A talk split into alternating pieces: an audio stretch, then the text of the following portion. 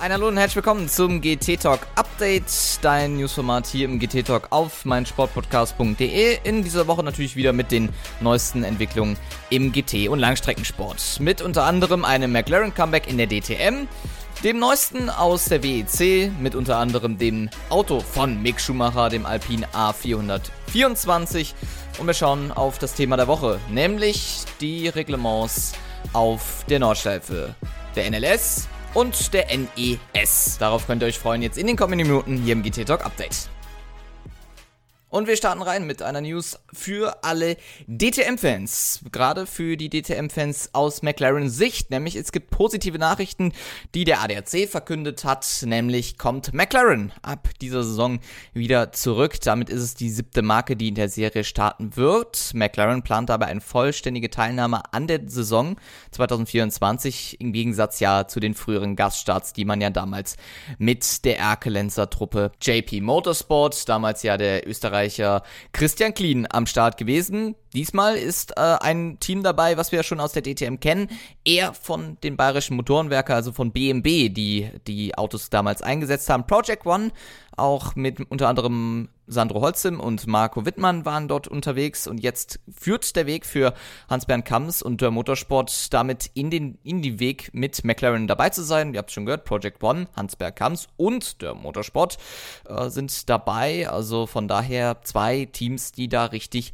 Meter machen werden. Der Motorsport dabei der größte McLaren-Händler Europas und wird dabei von Thomas äh, Felbermeier geleitet, einem ehemaligen e- BMW-Mitarbeiter und Bekannten von Hans-Bernd Kamps, dem Teamchef von Project One.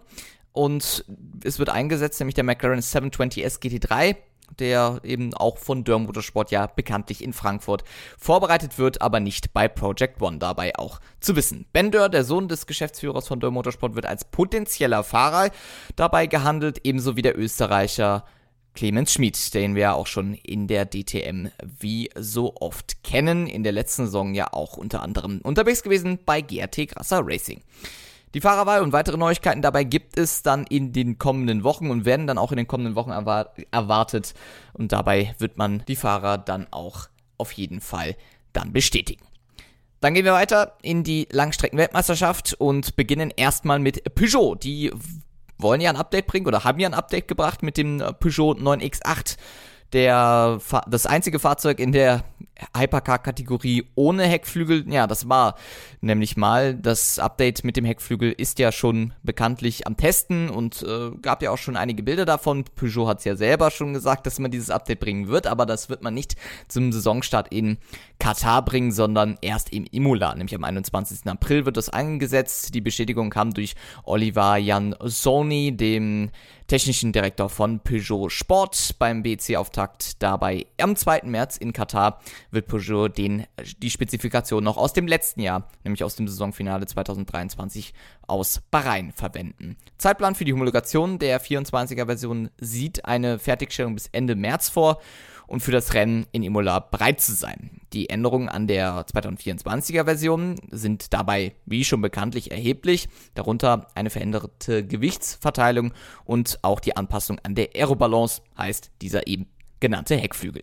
Es wird dabei spekuliert, dass die Veränderungen auch einen konventionellen Heckflügel umfassen, jedoch wird dies von Jan Sony derzeit noch unter verschlossener Tür gehalten, also derzeit noch nicht bestätigt, aber es sind ja klar gewesen, dass Peugeot dort ähm, eigentlich mit diesem Heckflügel fast schon fahren wird, weil äh, warum sollte man einen Heckflügel so ausgiebig testen, wenn dieser nicht in Einsatz kommen sollte? Also sind wir mal gespannt, ob in Imola dann am April und im April dieser Flügel dann zum Einsatz kommt.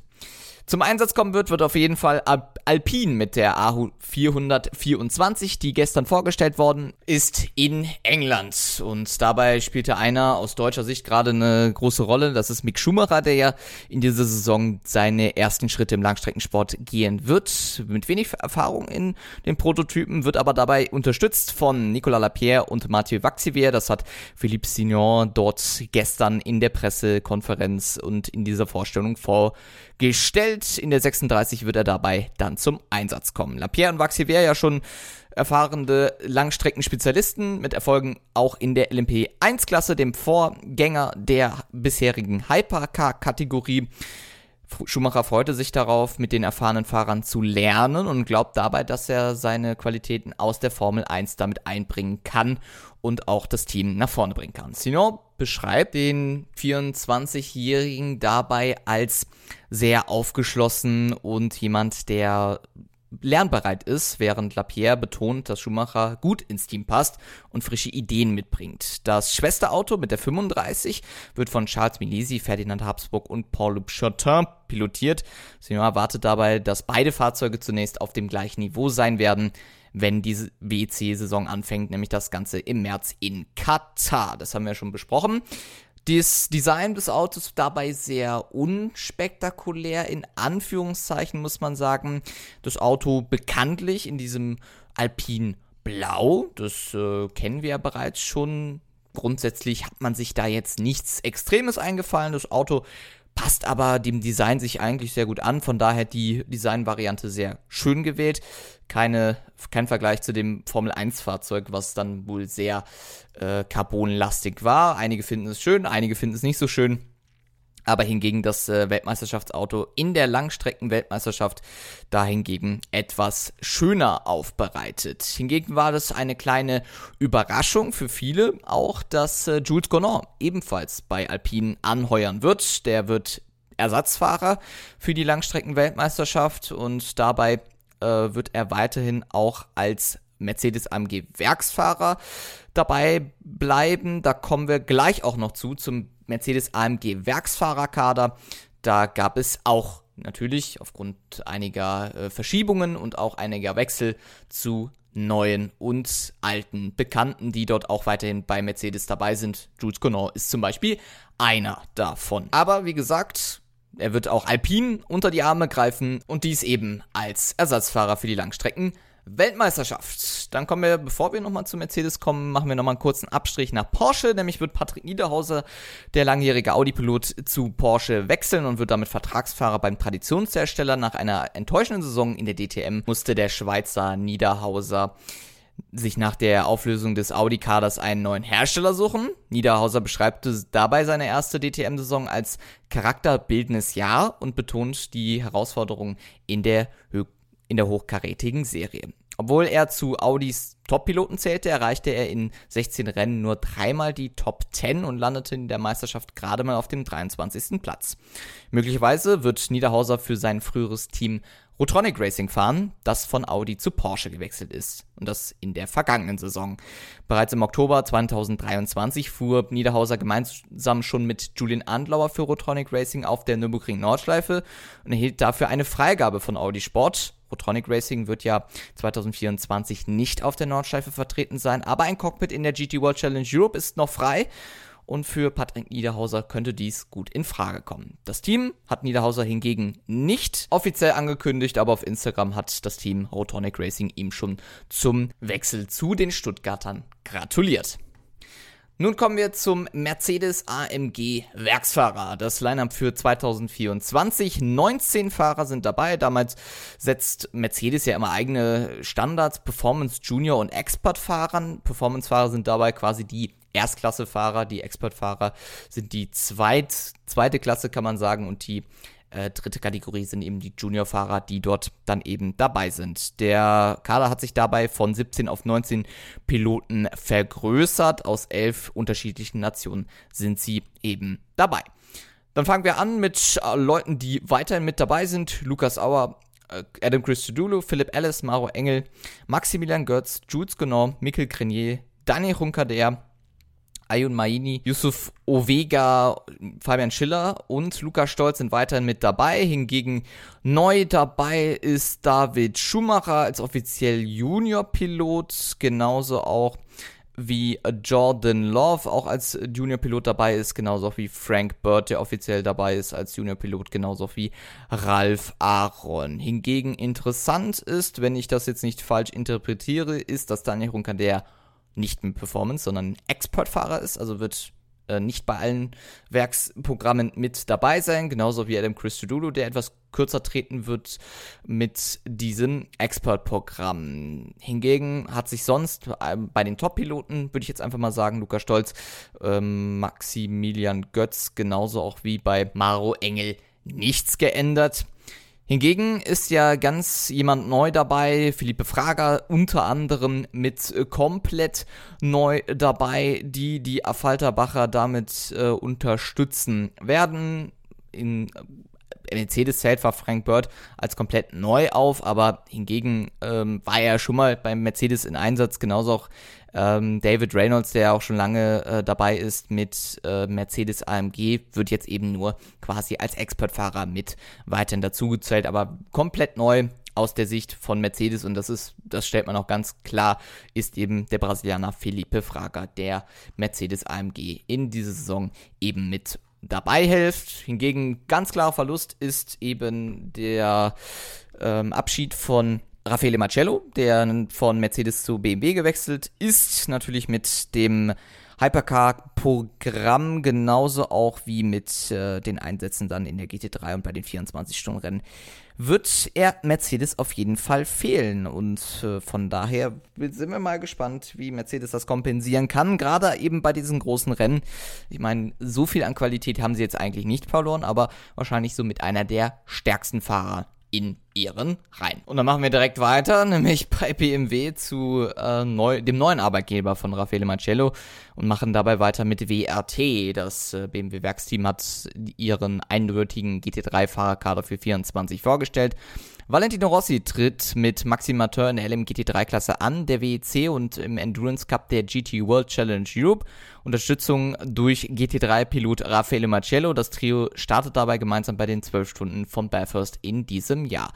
Rossi wird auch zwei Rennen im Sprint Cup mit Mateur bestreiten. Das zweite WRT-Auto in der GT World Challenge von Dries Wanto und Charles Wertz werden dabei gefahren. Unterstützt wird dabei auch von Schaden van der Linde in den Langstreckenrennen der GT World Challenge. Das dritte Auto von WRT wird dabei von Ernst Klingmann, Sam Dehan und Alman Ahati in der AM-Klasse der GT World Challenge Endurance geführt. Ahati fährt als Bronzefahrer in der WEC dabei auch mit Rossi und Mateur. Das zweite Auto in der Langstreckenweltmeisterschaft wird dabei von Augusto Farfus, Schongela und Darren Long bestritten. BMW Motorsport Chef Andreas Russ sagt dabei gute Chancen für die WRT-Teams in der LMGT 3-Klasse zu und sieht sich dabei gestärkt auch durch Raffaele Marcello weiterhin in der GT World Challenge. Dann kommen wir noch zum zweiten Team, nämlich das ganze Team rund um Hans-Peter Neuendorf. Das heißt nämlich Rover Racing in Branding und dabei bestätigt das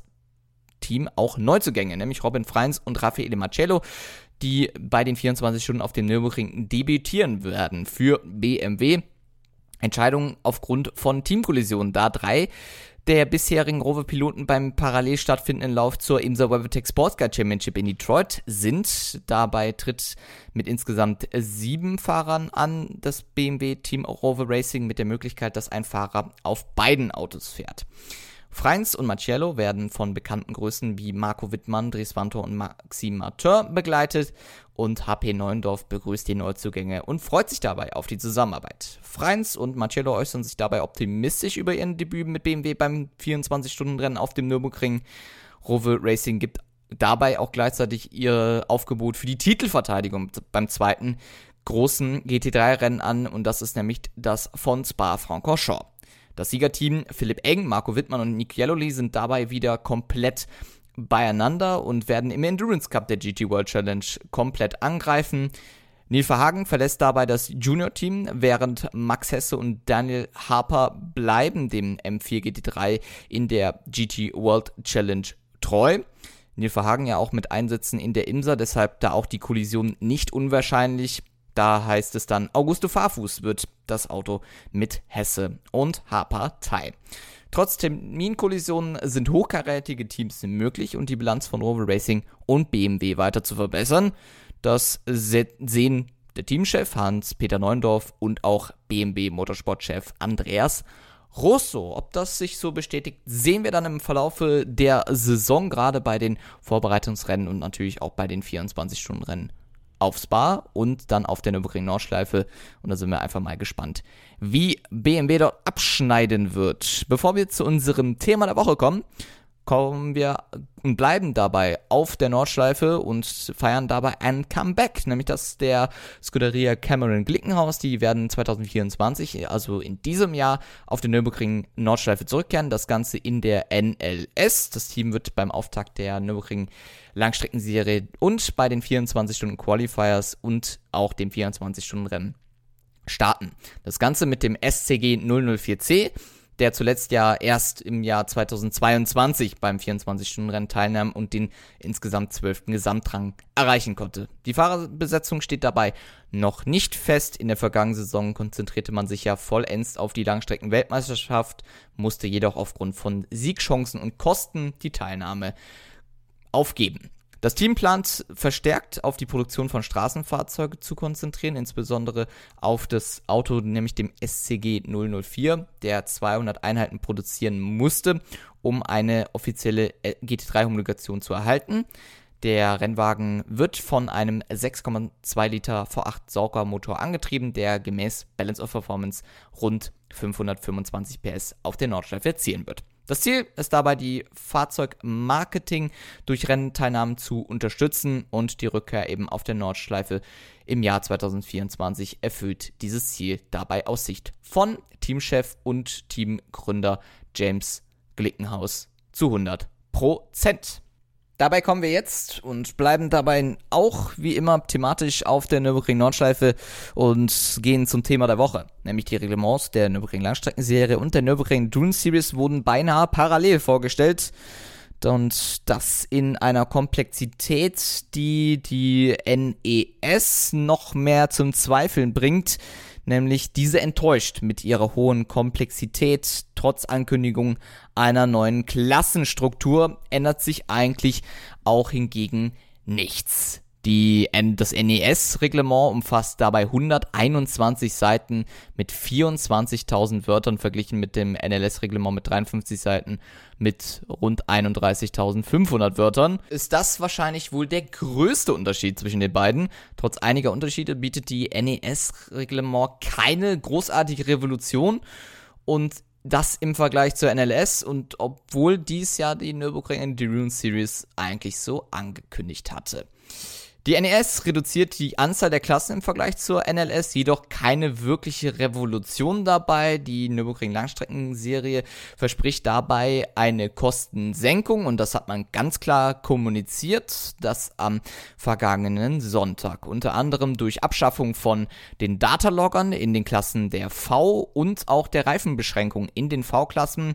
Zwar wird gespannt sein, wie die Kosteneinsparung sich langfristig entwickeln wird, aber kurzfristig wird das wahrscheinlich in der Nürburgring Langstreckenserie etwas beeinflussen können. Wir müssen grundsätzlich mal die allgemeine Teuerung abwarten.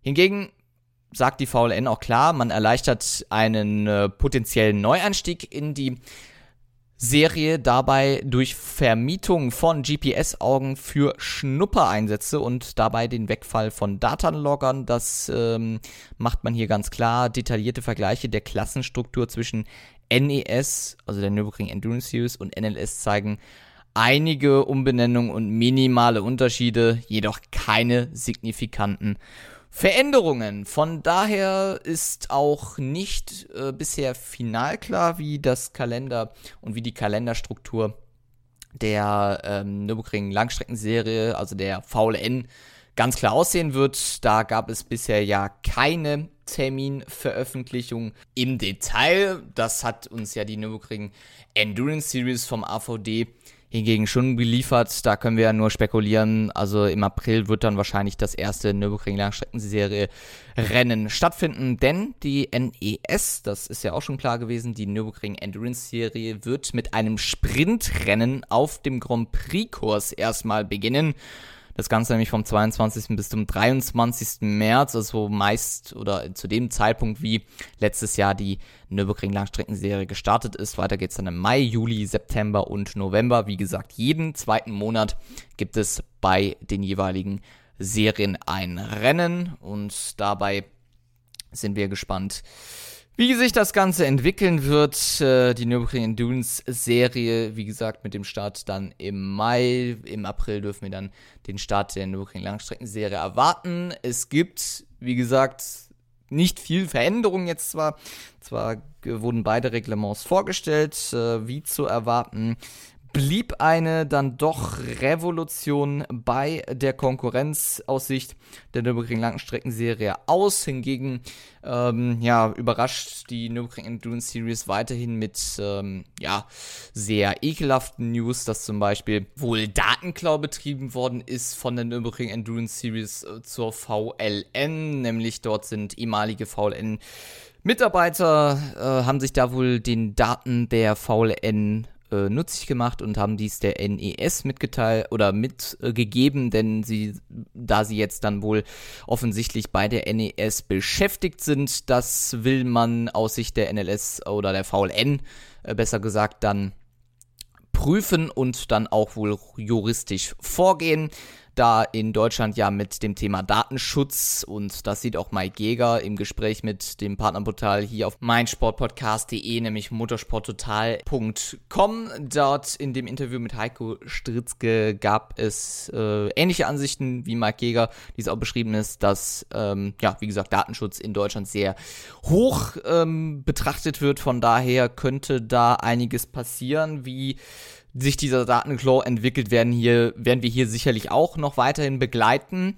Und das könnte hingegen ja noch ein weiter spielendes Element sein. Also wir sind weiterhin nah dran und reden eher nicht um das Sportliche, leider in der Ausführlichkeit, wie wir das gerne hingegen tun würden. Das ist ja, ähm, ja, leider in diesen Tagen gerade um das Thema Nürburgring Langstreckenserie und Nürburgring Endurance Series traurigerweise der Fall. Und wir können da leider hingegen nicht viel ändern. Die nächste Folge des GT Talks gibt es dann am Mittwoch mit der Vorschau, nämlich zu den 12 Stunden vom Bathurst, was ja in diesem Jahr erneut wieder bekleidet ist mit einem sehr prominenten und sehr starken Feld. Das für euch dann in der nächsten Woche. Ich bedanke mich dabei für das Zuhören. Wünsche ein schönes Wochenende für die, die Karneval feiern. Auch eine schöne Karnevalswoche, kann man wirklich sagen. Und bis zum nächsten Mal, wenn es wieder heißt hier im GT Talk auf mein Sportpodcast.de. Ciao, tschüss und bye bye. Schatz, ich bin neu verliebt. Was? Da drüben. Das ist er. Aber das ist ein Auto. Ja. Mit ihm habe ich alles richtig gemacht. Wunschauto einfach kaufen, verkaufen oder leasen. Bei Autoscout24. Alles richtig gemacht. Wie baut man eine harmonische Beziehung zu seinem Hund auf? Puh, gar nicht so leicht. Und deshalb frage ich nach, wie es anderen Hundeeltern gelingt, beziehungsweise wie die daran arbeiten. Bei Iswas Dog reden wir dann drüber. Alle 14 Tage neu mit mir, Malte Asmus und unserer Expertin für eine harmonische Mensch-Hund-Beziehung, Melanie Lippisch. Iswas Dog mit Malte Asmus. Überall, wo es Podcasts gibt.